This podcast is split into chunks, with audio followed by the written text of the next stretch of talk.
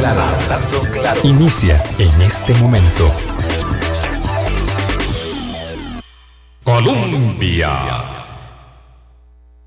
Con un país en sintonía, 8.00 de la mañana. Muy buenos días, tengan todos ustedes. Un servidor, Álvaro Murillo, está hoy con ustedes en este lunes 5 de abril. Nuestra directora, doña Vilma Ibarra, viene de camino todavía de, la, de las costas, como tantas personas, como muchísimos, a juzgar por lo que vimos en las publicaciones en redes sociales y en los en los medios de comunicación durante esta Semana Santa. Ojalá que haya sido buena para el sector turístico y ojalá que haya sido buena también, cruzando los dedos, para que los contagios no se incrementen después de todo este movimiento de la Semana Mayor. Ojalá que hayan aprovechado quienes hayan optado por disfrutar, por pasear, que hayan aprovechado mucho el tiempo, quienes hayan eh, optado por el descanso en casa también y quienes hayan, eh, por supuesto, participado de la tradición religiosa, eh, que también es, por supuesto, un elemento fundamental para muchísimas personas. Se acabó ya la Semana Santa, empieza abril, la política sube un par de grados de temperatura, la, los apremios del proyecto de ley sobre empleo público que se discute en la Asamblea Legislativa, un proyecto importantísimo para el plan de ajuste fiscal que eh, fue comprometido por el gobierno en el acuerdo con el Fondo Monetario Internacional. Ahora sí, cuenta regresiva al tiempo en que se eh, también aceleran los movimientos en los partidos políticos, movimientos preelectorales, ya hay más precandidatos que cuando eh, que el viernes antepasado que el viernes sí antepasado cuando hicimos el perdón el miércoles eh, pasado que hicimos el último programa ya hay dos o tres precandidatos más. Aquí eh, si algo no falta son opciones presidenciales. A pesar de que no la tiene fácil digamos cualquier gobierno ni que decir el actual con el presidente Carlos Alvarado. Hoy su ministra doña Pilar Garrido ministra de Planificación y Política Económica está hoy con nosotros. Es una de las voces eh, pues protagonistas en la discusión sobre empleo público y eh, nos acompaña porque ahora sí, ahora sí empiezan el reloj a, contar con, con, más apremio y por supuesto le agradezco muchísimo doña Pilar Garrido que esté hoy con nosotros aquí muy puntual a las 8 de la mañana. Buenos días, doña Pilar. Buenos días, eh, un gusto acompañarles el día de hoy un saludo afectuoso a quienes nos escuchan. También, doña Pilar, un compañero menos en su gabinete, don André Gardier, renunció la, semana pasada, ¿cierto? Sí, correcto, le, echaremos de menos y, bueno, pues seguir adelante.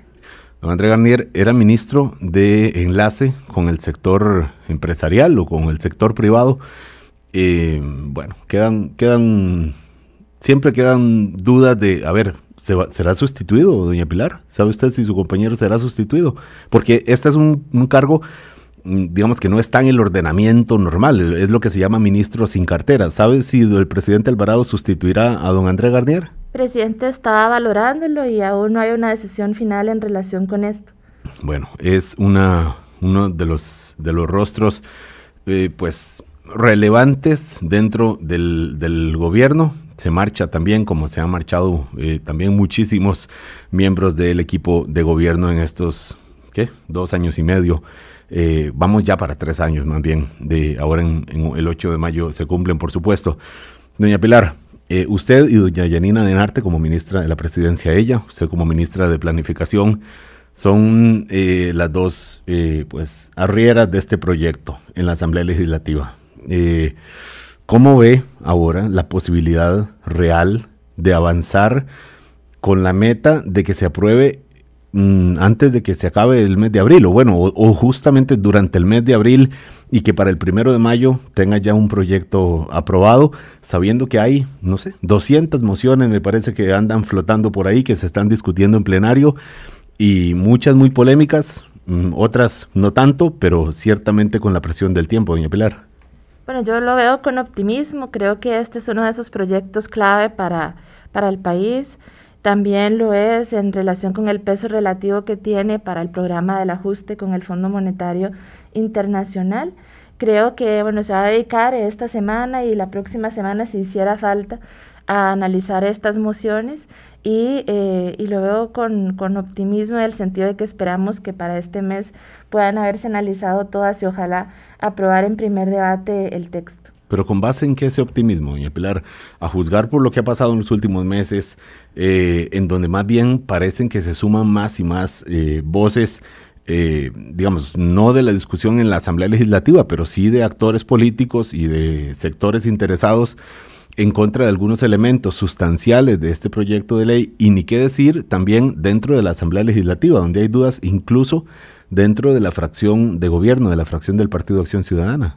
Las mociones que se han venido votando por la vía de reiteración están todas de acuerdo con la visión inicial del proyecto están muy alineadas a esa visión de un único régimen de empleo público, una única escala salarial, que contemple también algunas particularidades que mejore el reclutamiento, la selección, que ayude a estabilizar más las finanzas públicas mediante el establecimiento de esa columna salarial única, donde presidente es el que más va a ganar, de acuerdo a una definición estricta de postulados, donde hay una metodología de valoración del trabajo. Hasta ahora, en todas las mociones que se han venido reiterando, no ha habido ni una sola que este, sea distinta al espíritu original del texto que planteamos. Ahí reside mi optimismo y también en la responsabilidad que yo estoy observando por parte de las, las y los diputados en plenario.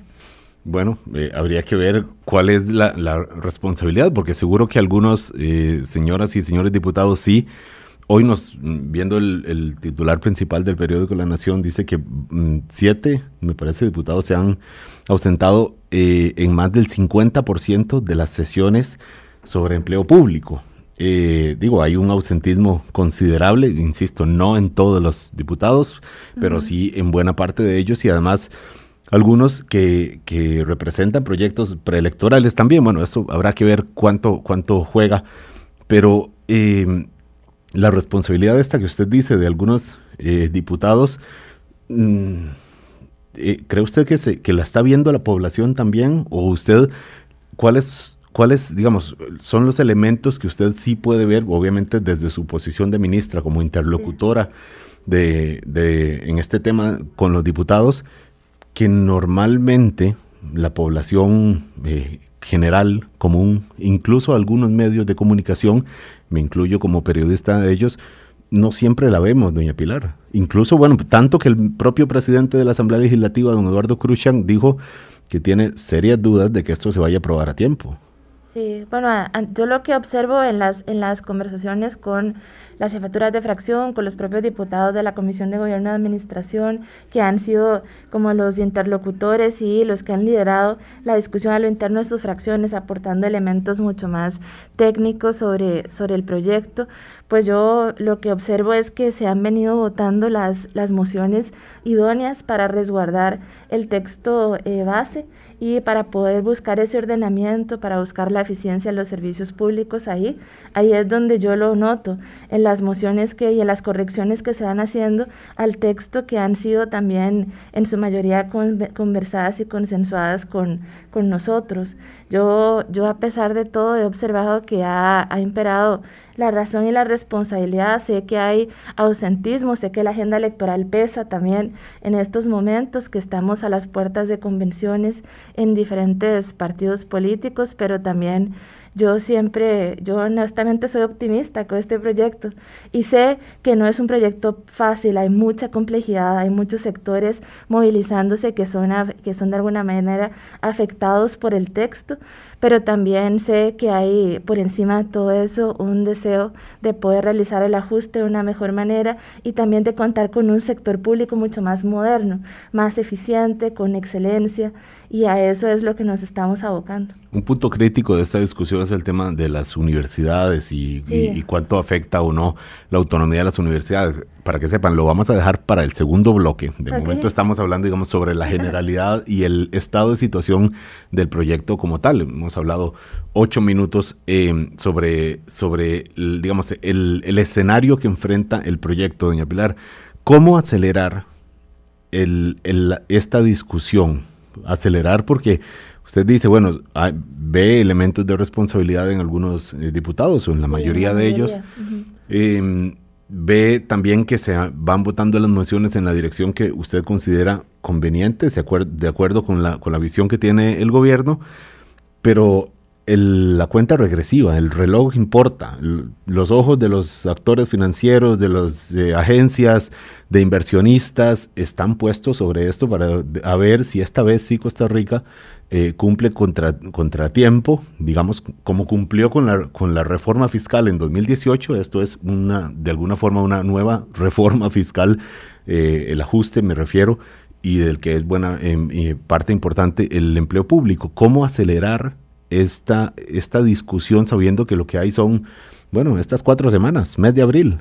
Sí, correcto. Bueno, en, en, ese trabajo estamos y también conversando con los, con los diputados proponentes, buscando también maneras de llegar a consenso en relación con eh, algunos de, de sus, los proyectos de ley que también ellos han planteado, más allá del empleo público, buscando también acortar los, los plazos de, de uso de la palabra en plenario, que eso también ralentiza la discusión, y pidiendo también a las jefaturas de fracción que por, estos, por estas semanas tan críticas no autoricen todos los permisos, salvo situaciones críticas en, en, en sus, de las personas diputadas, pero que se necesita presencia y este, que se necesita que se pueda dar la discusión de una manera más eficaz.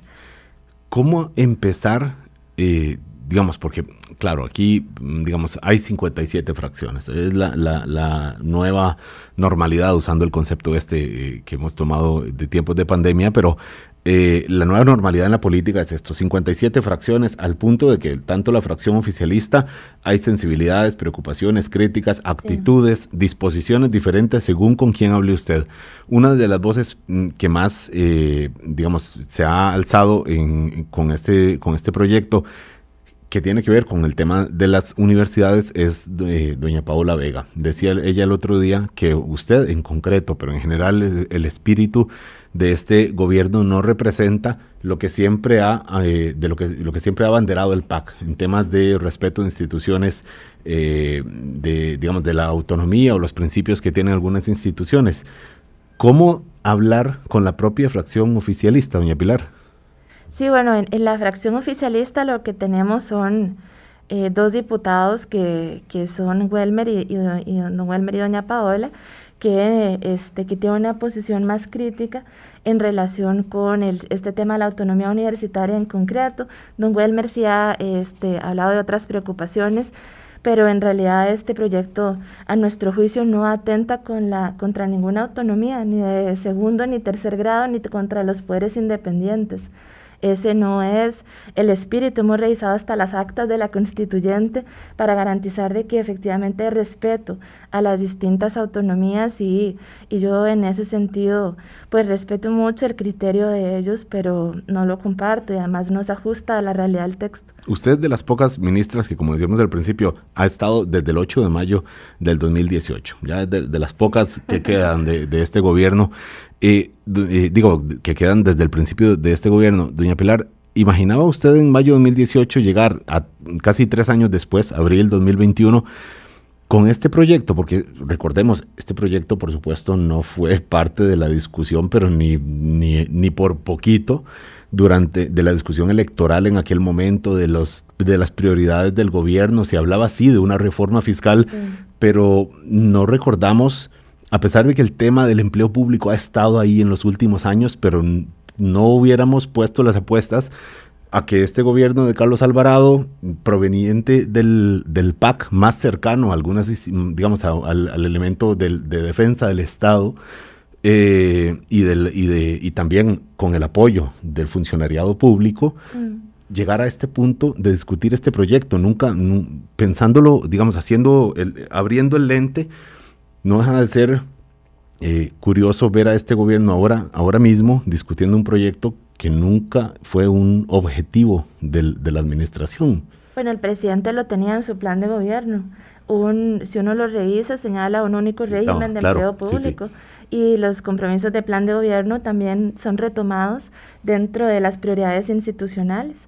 Y este, ese sí, sí, era una prioridad para mi plan. El presidente sabía que era una prioridad para mi plan y eh, lo se intentó en la administración pasada, era también una de las recomendaciones de la OCDE, del Comité de Gobernanza Pública, del Comité Económico, y era también uno de los elementos que se incorporó dentro de la Ley de Fortalecimiento de Finanzas Públicas. El título tercero de la 9635 es puro empleo público, en relación con incentivos y con algunos otros elementos de, que tienen que ver con evaluación del desempeño de una manera más tímida, definió la Rectoría ese proyecto del 2018 en Mideplan en el artículo 46. Entonces, sí diría yo que hay un antecedente de discusión de empleo público y el compromiso de la administración en ese momento fue con el PUSC, que era en ese momento muy vocal solicitando el proyecto de empleo público y, liberación nacional. Parece, bueno, cuando el, PUSC, cuando el PUSC se consideraba de alguna forma un, aliado de gobierno, obviamente con la presencia en, como ministro de la presidencia de don Rodolfo Pisa en, en ese momento. Mm. Parece otro mundo, parece como si hubiera pasado siglos desde, desde eso y ahora en realidad el PUSC es de las fuerzas políticas más aversas a hablar de, de este proyecto de empleo público.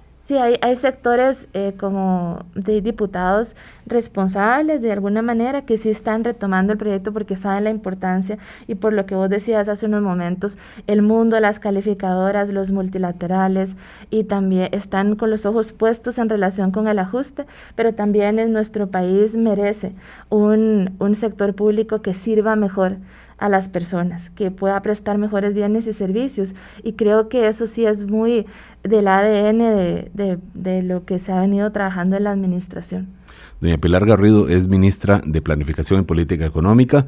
Hemos dicho una de las, de las voces en esta discusión sobre el proyecto de empleo público, porque además la propia discusión le involucra a Mideplan, de si es, debe ser la, debe tener la rectoría del, del del, tema de empleo público o si debe residir en otras, eh, en otras instancias, como se habló en algún momento de, servicio civil.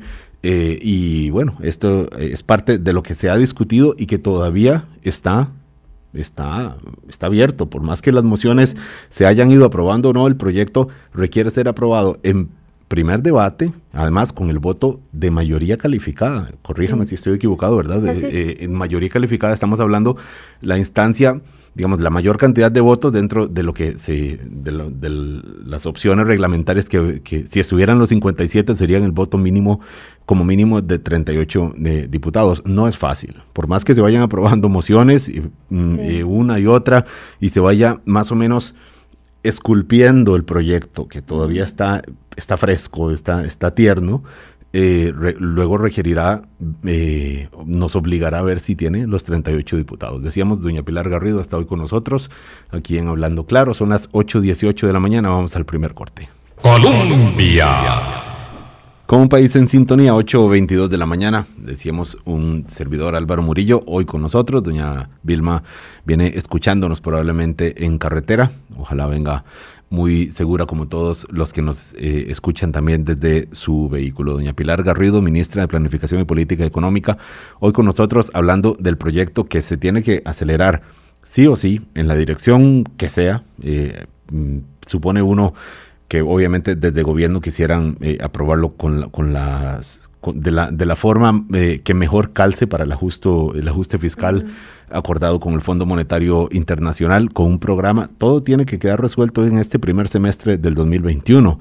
Obviamente hay visiones distintas dentro de la Asamblea Legislativa y hay otras visiones que son distintas, pero que son como disimuladas. Hay gente que dice, sí estoy de acuerdo, pero pero llevo varias sesiones de no poder asistir, o sí estoy de acuerdo, pero lo dicen pues con de los dientes, eh, con, los ahí entre dientes. Entonces, eh, bueno, esta es la negociación política. Decíamos, uno de los elementos que más se ha complicado en la discusión es el de si deben las universidades públicas estar incluidas dentro del proyecto de empleo público, o sea, todo el, funcionariado de los trabajadores, trabajadoras de las universidades públicas estar eh, alcanzadas por las nuevas normas que se, que se establezcan en, esta, en este proyecto de ley.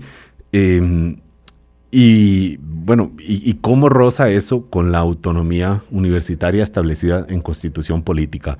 le decía antes de la pausa, doña Pilar, la misma diputada oficialista Paola Vega ha levantado la mano y dice, es que esto rosa con la constitución política. Y, hay quienes dicen que más bien habría que buscar una forma de que es de que de poder incluir a los trabajadores de instituciones eh, universitarias públicas sin que esto signifique un riesgo para que después la sala constitucional se traiga abajo el proyecto eventualmente aprobado, como ocurrió con la reforma fiscal en, durante el gobierno de doña Laura Chinchilla, que fue un esfuerzo grande que se construyó y luego la, sala constitucional, por, en ese momento por razones de, procedimientos, eh, se lo trajo abajo. Eh, eso es un, elemento también que, que no solo eh, deben considerar para que cumpla los objetivos del proyecto de ley, sino que para, para que pase los filtros de la, de la sala constitucional posteriormente, doña Pilar.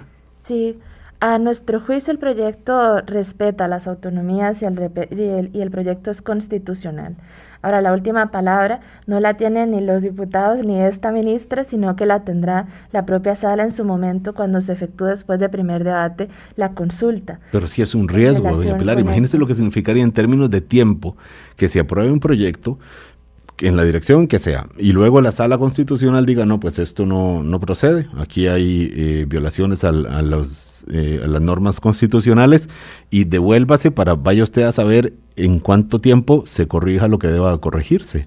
Pues sí, ese riesgo está presente en todos los proyectos de ley analizar el, la situación de, de, la, de, la, constitucionalidad y ahí desde luego que como fieles demócratas seremos muy respetuosos de lo que la sala señale y se harán las enmiendas correspondientes. Es un riesgo, es un riesgo que está este proyecto que estuvo en la reforma fiscal en diciembre del 2018 y que ese es un antecedente importante porque al final hay un título tercero que tenía el mismo alcance que tiene la ley marco de empleo público que cubre a las universidades, que cubre a las municipalidades, que cubre a los poderes independientes independientes y al Poder Ejecutivo y este que también ya reguló el tema de empleo público y estableció una rectoría en Mideplan. Mideplan es rector desde diciembre del 2018 y ha estado eh, eh, trabajando en función de esa rectoría hasta esa rectoría obviamente dentro de los márgenes constitucionales. Absolutamente. Es que todas las rectorías en el sentido más estricto que establece la propia constitución en el artículo 140 inciso 8 que da dirección política. Eso es una rectoría. Un rector político que es lo que es Mideplan lo que da es dirección a la política en materia de empleo público lo que señala es criterios generales en función de la unificación de un sistema único de empleo público, pero no se mete en temas de filigrana, ni a hacer nombramientos jamás nunca, ni a definir temas de naturaleza técnico-operativos, como se ha faltado a la verdad en algunas ocasiones, y se ha dicho que la rectoría era eso, cuando no lo es. Doña Pilar Garrido, ministra de Planificación, entonces, ¿por qué, cómo, cómo casi ¿Cómo reflexiona usted esta reacción tan eh, contundente de las universidades públicas con este, con este proyecto. Eh, es incomprensión, es temor a que se le cambien, eh, buena, a que se, se, de alguna forma se cambien muchas de las cosas que efectivamente hay que cambiar dentro de las universidades y hay sectores que son conscientes ahí internos de que ah, deben, deben cambiarse, eh, digamos, beneficios salariales de un sector importante del, de la comunidad universitaria.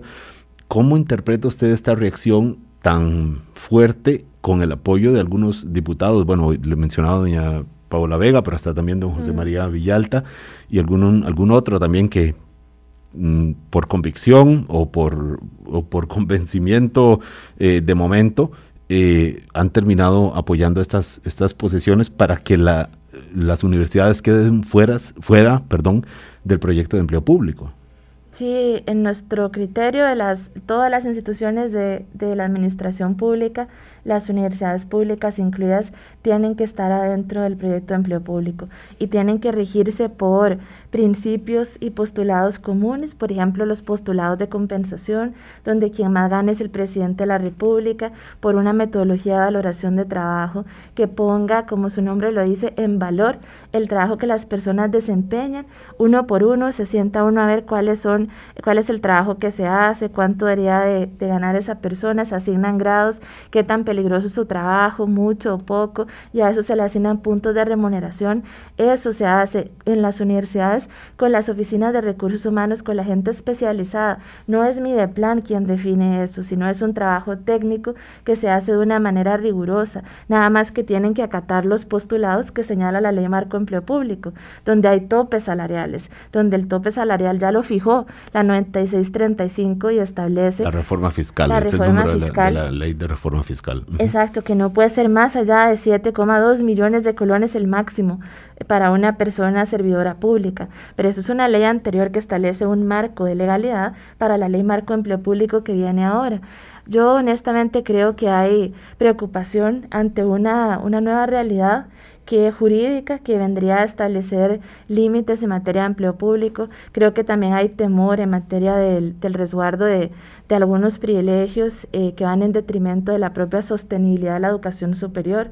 Recordemos que todos los ahorros que se generarían por concepto de esta, de esta ley marco empleo público en lo atinente a las universidades son para las universidades mismas son para que inviertan en educación superior, en equipamiento, nuevas sedes, en becas, en mayores oportunidades para investigar, o sea, son para sí mismas, por, también por un tema de autonomía financiera justamente.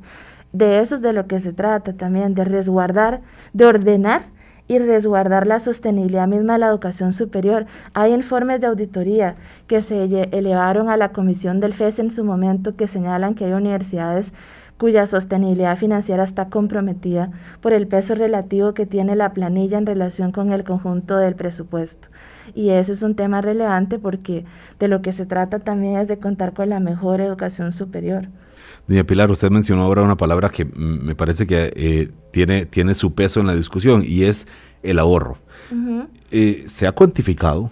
porque eh, obviamente dentro de toda esta discusión, que por supuesto dentro de la emergencia fiscal requiere cuantificarse, ponerle numeritos y hablar realmente cuánto funciona para, para hacer flotar las finanzas públicas del, del, Estado, independientemente de si es gobierno central o instituciones autónomas, eh, incluir a las universidades o no dentro de este proyecto, en cuánto cambia en los números esto que habla usted del, del ahorro en el, gasto, en el gasto público, doña Pilar. Sí, hay dos, dos temas fundamentales para la incorporación de, de las universidades dentro, de la, dentro del proyecto de empleo público. Uno primero tiene que ver con equidad salarial y es que las universidades también tienen muchos puestos que son comunes a otros sectores, a cualquier otro sector del público, a cualquier otro puesto en el sector público, todo el tema de servicios de apoyo, por ejemplo, y no está justificado a nuestro juicio que hayan inequidades de más de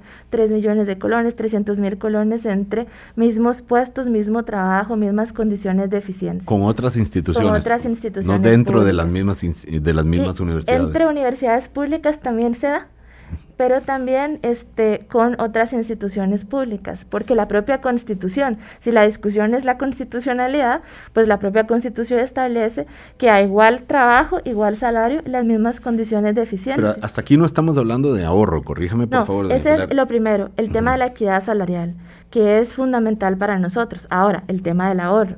Mideplan hizo unos escenarios en los cuales aplicó la metodología de valoración de trabajo para el Poder Ejecutivo, Gobierno Central y también hizo una estimación para descentralizadas. El ahorro total del proyecto en, los escenarios en ese momento con el texto que se tenía, ahora estamos, vamos, estamos a punto de sacar esa semana uno remozado con cómo visualizamos va a estar el, el proyecto. 1,25 del Producto Interno Bruto es el ahorro total del proyecto. Lo que aportan las universidades con base en las estimaciones que hicimos es 0.06 dentro de los en promedio anual del Producto Interno Bruto, que sería un ahorro no despreciable para las propias universidades. 0.06. Correcto. Usted dice... A lo largo de, de, 12 años, pues en promedio podría ser un cerca de, algunos años variará, pero cerca de un punto, un punto siete de, ¿verdad? del Producto Interno Bruto. Doña Pilar, usted dice que este ahorro se lo dejan las propias universidades. Correcto. Recuerdo que en, en otro programa, un día que nos acompañaba usted aquí, eh, en ese día había manifestaciones de, universidades que iban rumbo a casa presidencial. Y yo le pregunté que si usted en la, ¿verdad? La estudiante Pilar Garrido en ese momento en la Universidad Nacional, ¿verdad? En la Universidad, en la Universidad de Costa Rica, hubiera participado de, esas de, eh, marchas o estudiante o eventualmente profesora, no sé. Eh, y usted me dijo que, en ese momento sí, en ese momento se defendía el presupuesto, el, el FES, la, distribución presupuestaria para las universidades públicas. En este momento lo que se discute es la autonomía. Ya, ya, ya no es solo el, monto, eh, el monto presupuestario, sino un, un concepto un poco más difícil y además muchas veces mal usado en la discusión, de un lado y de otro. Es que a mi juicio no se está discutiendo la autonomía. Este no es un proyecto de ley de autonomía universitaria. Este no es un proyecto de ley de autonomías en general.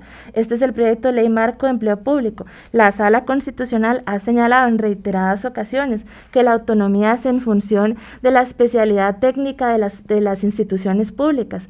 Ninguna institución pública en este país tiene la especialidad técnica del empleo público. Eh, la especialidad técnica en la universidad y hay, una, y hay una resolución de la sala, hay muchísimas resoluciones de la sala que señalan que es la enseñanza superior, que es la acción social, que es la investigación no es el empleo público. Entonces, no es la autonomía lo que está en discusión aquí. Las, el Poder Judicial, para poner otro ejemplo, tampoco tiene especialidad eh, técnica en función de eh, la, administración de justicia, la aprehensión y otras vertientes de, de, la justicia, pero no es el empleo público tampoco, ni las municipalidades. Ahí la especialidad técnica es la administración del desarrollo local. Entonces, ¿de verdad estamos hablando de autonomía? ¿O de qué autonomía o qué es lo que el concepto en general que se está manejando? A mi juicio, se está tergiversando los alcances de la misma. Y aquí no hay ningún solo artículo que se esté metiendo, para decirlo de alguna manera más popular, en lo que es o que da injerencia en lo que es el tema de la libertad de cátedra. ¿No es así? Doña Pilar, los criterios emitidos por, desde el seno del Poder Judicial, que también eh, señalan eso mismo, eh, aquí están eh, pateando la autonomía del Poder Judicial. Saber que buena parte de, de estos magistrados forman la sala constitucional, no, le, ¿no le deja a usted algún grado de zozobra de, cómo se vaya a interpretar ya en la revisión de constitucionalidad del proyecto este tema de la autonomía que podemos decir para universidades, pero es que, como dice usted, el concepto se ha ampliado eh, eh, esa autonomía ante el Poder Judicial o, del Poder Judicial de las eh, universidades, de las municipalidades y bueno, por más que usted nos insista de manera vehemente aquí en este programa, que no se está tocando este tema y que el experto, la institución experta en empleo público es el Ministerio de Planificación o debe ser el Ministerio de Planificación y no, no las otras instituciones que por supuesto tienen los empleados públicos porque son, son eh, parte de, de, sus funciones, pero no es su, no es su expertise este manejo. ¿no le genera incertidumbre qué es lo que pueda pasar con la sala constitucional sabiendo que ya hay criterios muy, eh, muy, digamos, mm, enraizados en el Poder Judicial sobre el tema de la autonomía? Bueno, en el caso del Poder Judicial el tema es la independencia, es todavía más que autonomía. Bueno, un paso más, imagínese. Entonces, en ese caso no, no me genera tampoco preocupación, porque entiendo que un Estado de Derecho, si yo no tuviera confianza en el Poder Judicial, este, y en la, en la manera como deciden las cosas, pues entonces no sería yo eh, respetuosa del Estado de Derecho y entonces no tengo ningún temor. Entiendo que hay preocupaciones, pero también eh, de las conversaciones que hemos tenido con ellos y también conozco los criterios, creo que se resume en que hay, hay límites constitucionales y legales, como de la Ley General de Administración Pública, el ejercicio de una rectoría y que lo que está en la ley, los postulados que tienen que cumplirse, sin importar el nivel de autonomía o independencia de una institución pública, son la columna vertebral de ese nuevo régimen de empleo público que busca mejorar la prestación de servicios, que busca modernizarse, que busca orientarse mejor hacia, una, hacia la excelencia y la innovación. Y la verdad es que no tengo temor. Está contenida esta visión que explica usted aquí en esta famosa moción 80 es, ¿verdad? Sí, la 80. Eh, la que presentó, bueno, de la autoría de la diputada Yoleni León. Eh, con esta moción está casada el gobierno para el avance de esta conversación durante las semanas que, inician hoy. Sí, sí, estamos, estamos trabajando ahí. El presidente lo ha dicho expresamente. en, en unas manifestaciones que él quiere que esa moción sea aprobada y pues este el trabajo con las distintas fracciones está, está puesto ahí. Lo que hace esa moción es que define o le da más especificidad a lo que ya es ley de la República hoy, es que cuáles son las competencias de un rector político, que es lo que es mi plan y, este, y establece también cómo está compuesto el sistema de, de, empleo público. Eso, eso es justamente lo que se define en la moción 80 que la autoría sea de una diputada del Partido de Liberación Nacional mm, deja como, digamos, para efectos del, del público común, uno dice, bueno, es que Liberación Nacional, como lo fue en la, en la reforma fiscal, está aquí eh, trabajando en conjunto con gobierno. En el caso de, hemos, nosotros tenemos una relación fluida de comunicación con la fracción de Liberación Nacional y ellos han sido responsables en este tema y pues como en su momento lo fueron con la reforma fiscal, es así, y que la moción sea de ellas porque es la moción en la revisión de todas las, las más de 400 mociones para de estas de la segunda, bueno, y algunas adicionales de la primera día de mociones 137 era la que mejor podía resolver algunas inquietudes que en su momento han tenido las mismas fracciones sobre el alcance y la cobertura de la ley marco empleo público y que podía resolver también cuáles eran las competencias asignadas a un rector político, en el entendido de que no hay ni una sola injerencia en aspectos de naturaleza técnico-operativas que corresponden a servicio civil para la cobertura de ministerios y órganos adscritos o en su defecto las propias oficinas de recursos humanos para lo que son los poderes independientes o las instituciones autónomas de, este, de segundo y tercer grado. Los sectores que han eh, protestado por esta posibilidad, bueno, de universidades, ¿siente usted que puede convencerlos de esto? Porque, Pilar, hay quien, ¿verdad? El, adagio de que ah, ah, eh, si no lo convenciste en las primeras tres veces en que dijiste algo, no lo vas a convencer aunque lo digas diez veces más. Sí. Porque básicamente se está diciendo lo mismo.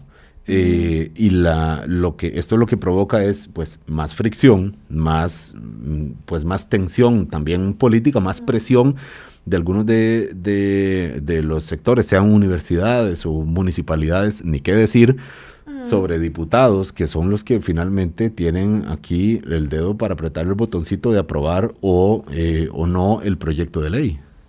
Sí, correcto. Yo eh, yo conozco y del, bueno, sé del lobby, por supuesto, y sé también, es sano en democracia también, de alguna manera es bueno que los sectores muestren sus preocupaciones, pero honestamente creo que no, no hay, no tiene justificación eh, entiendo el temor, pero materialmente en, en, el texto no hay, no hay por qué tener ese temor. Hay otras, hay otras mociones que se han venido aprobando, tanto para municipalidades como para universidades, como para el propio Poder Judicial, que establecen en algunos otros procesos de la gestión del empleo público que no es solo la compensación, establece también diferencias de acuerdo a los límites que ya la propia Constitución impuso, como por ejemplo la planificación. Ahí la Constitución es clara en decir que la planificación de la educación superior pues está en la Constitución y que se hace con base en el Plan Nacional de Desarrollo e Inversión Pública y pues también el tema de la planificación del empleo era, era uno de los temas que estaba sobre la mesa. O por ejemplo los plazos de la alta dirección pública para que coincidan con los plazos de rectores y, y vicerrectores. Hay, ha habido flexibilidad en algunos de estos temas que, que no deterioran el espíritu del proyecto en el sentido de un único régimen de empleo público, sino que también consideran eh, con atención algunas de las particularidades que deben existir eh, dentro de la especialización. Y vea si no es así, que nosotros definimos una columna salarial única, definimos un único régimen de empleo público, pero por ocho familias, en el entendido de que hay dentro de estos procesos de reclutamiento, selección y evaluación, eh, compensación y otros características propias que deberían reconocerse. Incorporamos dentro de los criterios de valoración del trabajo el tema de producción académica, científica y aportes a la investigación y a la acción social, entendiendo la necesidad de que ese criterio hacía falta. O sea, hemos venido avanzando y también pues ese lobby ha tenido, ha tenido efecto en el sentido de que también nos ha ayudado a enriquecer el proyecto, honestamente. Pilar, ¿no ve usted, digamos, descarta la posibilidad de que las universidades y gobierno lleguen a un entendimiento en, en, este tema y más bien por lo que yo, tratando de escucharlo con atención, lo que infiero de lo que usted dice es que cree que este proyecto acabará aprobándose, según la, por supuesto, la pretensión de, gobierno, a pesar de la protesta activa que tendrá eh, la comunidad universitaria, o bueno, la comunidad o los representantes universitarios. La comunidad es mucho más que los representantes, por supuesto. Correcto.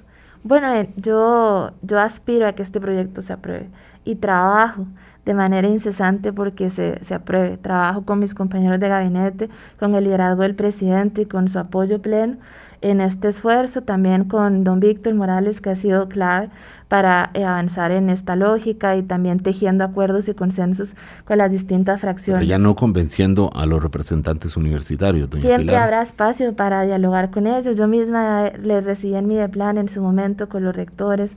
La comunicación siempre estará abierta de mi lado y para llegar a entendimientos mutuos, pero la exclusión no es una opción tienen, todas las universidades tienen y todas las instituciones públicas, sin importar su nivel de autonomía o independencia, tienen que ajustarse a parámetros comunes. Es que también esto no es que Pilar se lo inventó, esto es la propia constitución política. Cuando uno analiza el 191 de la constitución, ahí hubo esta discusión de si el empleo público debería ser sectorial o si el empleo público debería ser un único régimen que regulara todas las relaciones entre el Estado y sus empleados.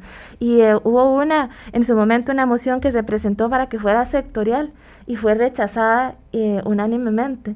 Entonces la visión que está impregnada ahí es justamente esta, que reconociendo particularidades en el entendido de que hay un trabajo especializado detrás del servicio que se presta, pues en función de eso las familias, pero un único régimen que cubra a todos y que busque la eficiencia y la eficacia, que busque servir mejor a los costarricenses y que busque una mejor calidad de la educación superior, un mejor servicio eh, local en, los, en la comunidad, que busque mejor administración de justicia, prevención.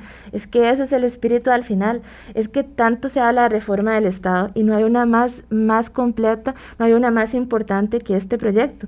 Porque el, la, ¿qué son las instituciones? Meras ficciones jurídicas. Las instituciones es la gente que trabaja en ellas. Claro, claro. Bueno, y que a todo esto calce de nuevo repetimos, con el ajuste fiscal porque es el incendio del momento, sí. es la emergencia del momento eh, en los parámetros en que fue negociado de manera preliminar, porque pues por supuesto todo depende de lo que defina finalmente la Asamblea Legislativa, eh, pero de manera preliminar con el Fondo Monetario Internacional. Doña Pilar Garrido, ministra de Planificación, 8.46 de la mañana, último corte. Colombia. Con un país en sintonía, 8.49 de la mañana. Nos quedan cinco minutos con doña Pilar Garrido, ministra de Planificación.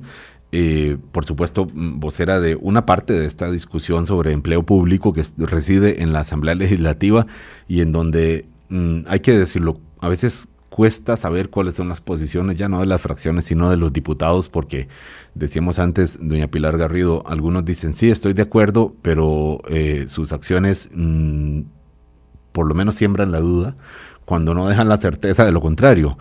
Em, ¿Cómo hacer, Pilar? Y volvemos al, punto ya como para rematar al final ya ahora de este programa, porque este proyecto requiere 38 votos.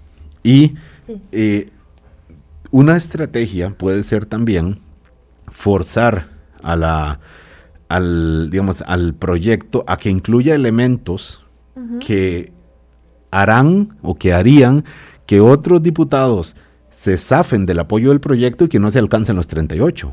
Esto ya es, esto ya es puro ajedrez político. Probablemente no sea un área en la que usted es experta, aunque ha tenido que ir eh, aprendiendo algunas jugadas, eh, ¿verdad? A, golpe.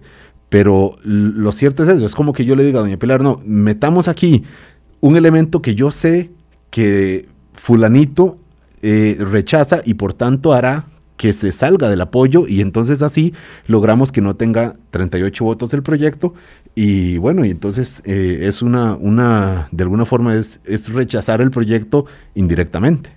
Sí, lo sé, el, trabajo en comisión fue, fue muy duro también por eso, porque en algunos momentos eh, fue, algunas mociones tenían, tenían todo el potencial de dinamitar los consensos que se van construyendo y además dinamitar el ajuste con el fondo, dinamitar un proyecto de naturaleza técnica que la OCDE revisó, que el fondo revisó con la OCDE para garantizar que cumplía con los estándares técnicos más altos. Por ejemplo, por ejemplo lo de incluir, lo, lo de hacer un aumento a muchos eh, funcionarios públicos para que alcancen la base de, eh, o esa nueva base de salario, o el salario global establecido. Correcto, sí, sí, correcto. Esa, esa fue una moción dura eh, que también ahí este, presentada por el, el, diputado Pablo Heriberto y este, esos, aumentar de esa manera tan abrupta el, el, gasto corriente sin una fuente de financiamiento prevista era también era muy duro, aunque y en estos momentos estamos en una crisis fiscal, es necesario avanzar hacia el ajuste fiscal y pues yo en su momento tuve que valorar un conjunto de, de este, opciones que ellos hayan solicitado, como endeudarse cuando aún la regla fiscal lo prohíbe y otros, para poder cubrir ese, ese monto de, de los 32 mil funcionarios que estarían por debajo. Pero honestamente creo que, que en relación con el tema de la escala salarial, y según hemos observado y hemos estado tejiendo acuerdos con distintas fracciones, ese no, no, yo confío que ese tema ya se haya resuelto y que, y que pueda garantizarse eh, que vaya usted a dice, la sostenibilidad. Yo confío que ese tema se haya resuelto y vuelve a ver para arriba como diciendo, yo le pido a Dios que ese tema se haya resuelto. No, lo que pasa es que em, estaba pensando que en unos momentos tengo que ir justamente a una reunión de esas, porque no es una confianza a ciegas, es una confianza trabajada, que tanto el Ministerio de Presidencia como, como yo y como también don Víctor en el marco de la comisión trabajamos con las jefaturas de fracción y que vamos consensuando y garantizando eh, lo mejor, ojalá, para el país. Y en ese tema, por ejemplo, de lo salarial, pues lo mejor en este momento es no olvidar que estamos en una crisis fiscal y que tenemos de frente ese ajuste y que los buenos resultados que está teniendo Hacienda en la recaudación y en disminuir los costos del endeudamiento pasan por aquí, por la confianza que se le está dando a las calificadoras, a la comunidad internacional, a los inversores, de que hay un compromiso país con la estabilidad de las finanzas públicas para crecer, para reactivar la economía y recuperarnos mejor. Porque organismos y calificadores lo que dicen es, eh, sí, muy bien, mientras resuelvan esto. Y esto es el ajuste fiscal del acordado con el Fondo Monetario, en el que una parte determinante es el, en la parte de, ahorro, digamos, de contención de gasto, es lo de, lo de empleo público. O sea, eh, nos tienen en, en pausa. Nos, nos, no, nos dan el beneficio de la duda. Sí. Y la, sí, por ya ves el, de, el comportamiento y, la, y cómo se están cotizando nuestros bonos, estamos teniendo muy buenos resultados, hemos cubierto ya el 23% de necesidad de financiamiento este año, o sea, estamos, nos están dando aire y nos están dando confianza. Ahora, esa confianza no es eterna y por eso estamos trabajando de una manera muy ardua para garantizar llevar a buen puerto este proyecto. Es complejo, no es el mejor contexto político electoral, pero quienes quieran dinamitar con mociones eh, truculentas eh, el avance del proyecto, quienes quieran deteriorar los rendimientos del ajuste, quienes quieran frenarlo, yo honestamente creo que no lo van a conseguir porque hay algo más importante que eh, que nos une a todos y es responsabilidad país. La veremos en la Asamblea Legislativa en este mes. Muchísimo, muchísimo. Ya está en funciones doña Janina Dinarte, ministra de Presidencia también. Entiendo que sí, que vamos a estar ahí el dúo dinámico. el dúo dinámico, como lo, dice. Muchísimas gracias, doña Pilar. Gracias a ustedes. Gracias a todos ustedes. Nos volvemos a saludar mañana a las 8 de la mañana. Hasta luego. Hablando claro, hablando claro.